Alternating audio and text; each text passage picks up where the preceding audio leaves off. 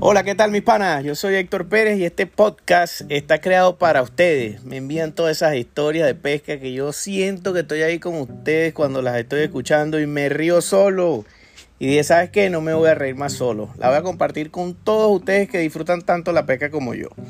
Ya sabes que esas historias tú me las puedes enviar a mi Instagram, arroba Héctor Pérez Pescando, y allí tendrás un link en ese mismo link me encuentras tu historia, el mejor estilo que tengas y sé que la vamos a pasar genial.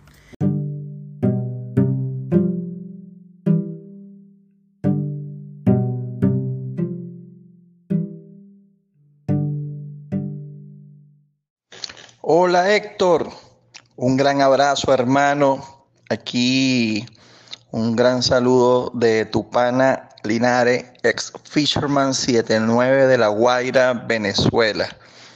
Aquí con la nota de los de las historias de pesca, quiero contarte una anécdota, algo que me pasó hace ya un par de años.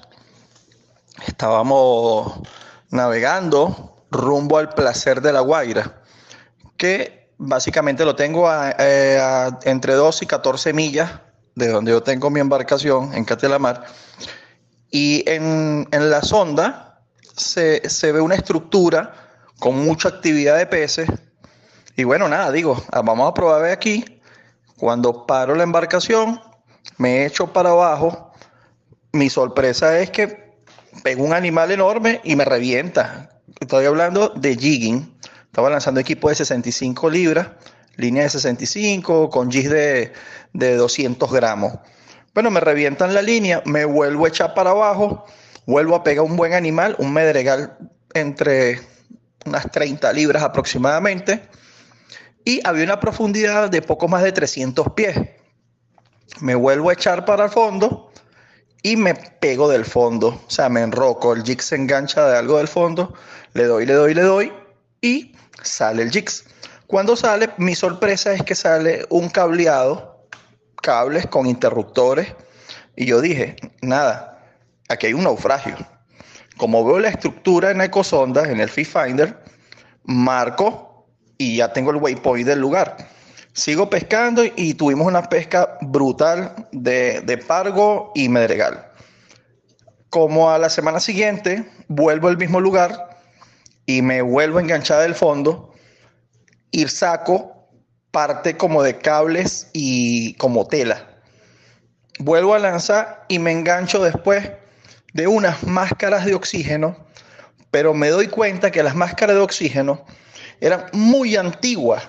O sea, yo las había visto en televisión, pero jamás había visto, nunca lo había tenido en las manos, como las máscaras que te colocan en los hospitales que son de goma, ¿no? Este eran más como una tacita plástica.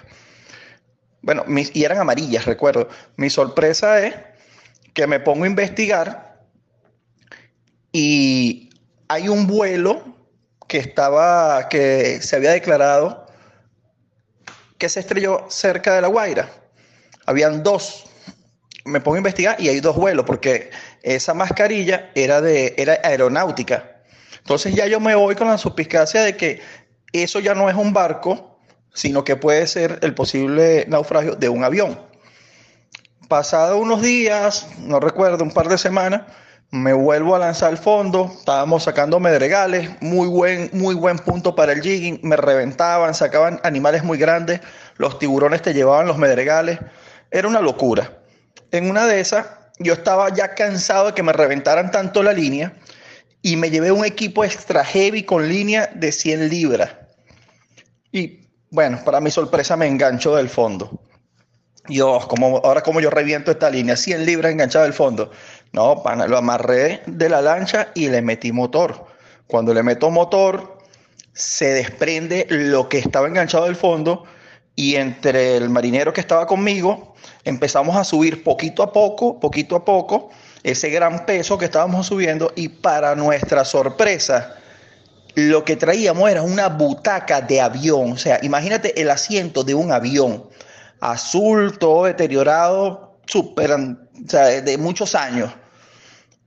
Vagamente logro ver como un círculo redondo, como una figura redonda en la butaca, así bastante borroso, y empiezo a investigar y resulta que ese era, o según mi parecer, era el logo de una aerolínea de nombre Panam. Y empiezo a buscar y consigo que para el 12 de diciembre de 1968 se estrelló un vuelo de Panam que venía de Nueva York.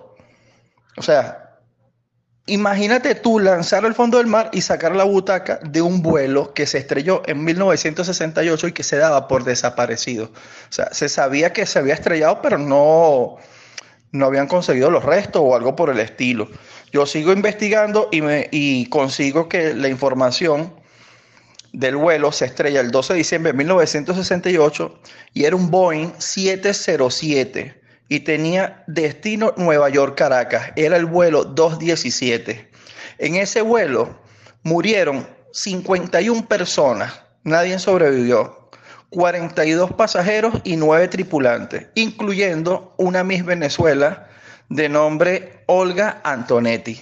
O sea, eso para mí fue tan significativo de que tan grande y tan inmenso que es el mar y que tú lances un anzuelo y se enganche en la butaca del naufragio de un avión. Eso hasta el presente para mí es algo sorprendente, incluso todavía seguimos sacando partes que se enganchan en los anzuelos, como cables, eh, tela, pedazos de, de, estructura, cosas que se siguen enganchando porque está como regado por todo el fondo, ¿no? Pero, Héctor, ¿qué te puedo decir? El mar nunca deja de sorprendernos cuando salimos a pescar, siempre tenemos una nueva aventura, una nueva historia que contar y esta es mi historia desde Venezuela, desde La Guaira, del vuelo 7, el vuelo 217 de Nueva York, Caracas, de la aerolínea Panam, que bueno, eh, para mí fue una dicha conseguirlo. Y bueno, toda esta información te la doy porque tuve que googlearlo y conseguí que era el vuelo eh, tomando en cuenta las características ¿no? de todo lo que había conseguido. Entonces, bueno, mi manito, esa es mi historia desde, desde La Guaira, Venezuela, para que la cuentes al mundo. Un fuerte abrazo, hermano.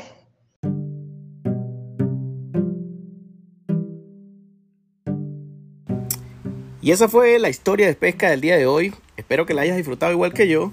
Ya sabes que me puedes seguir en mis redes sociales, en Instagram, arroba Héctor Pérez Pescando, en YouTube con el mismo nombre y estamos activos con la pesca.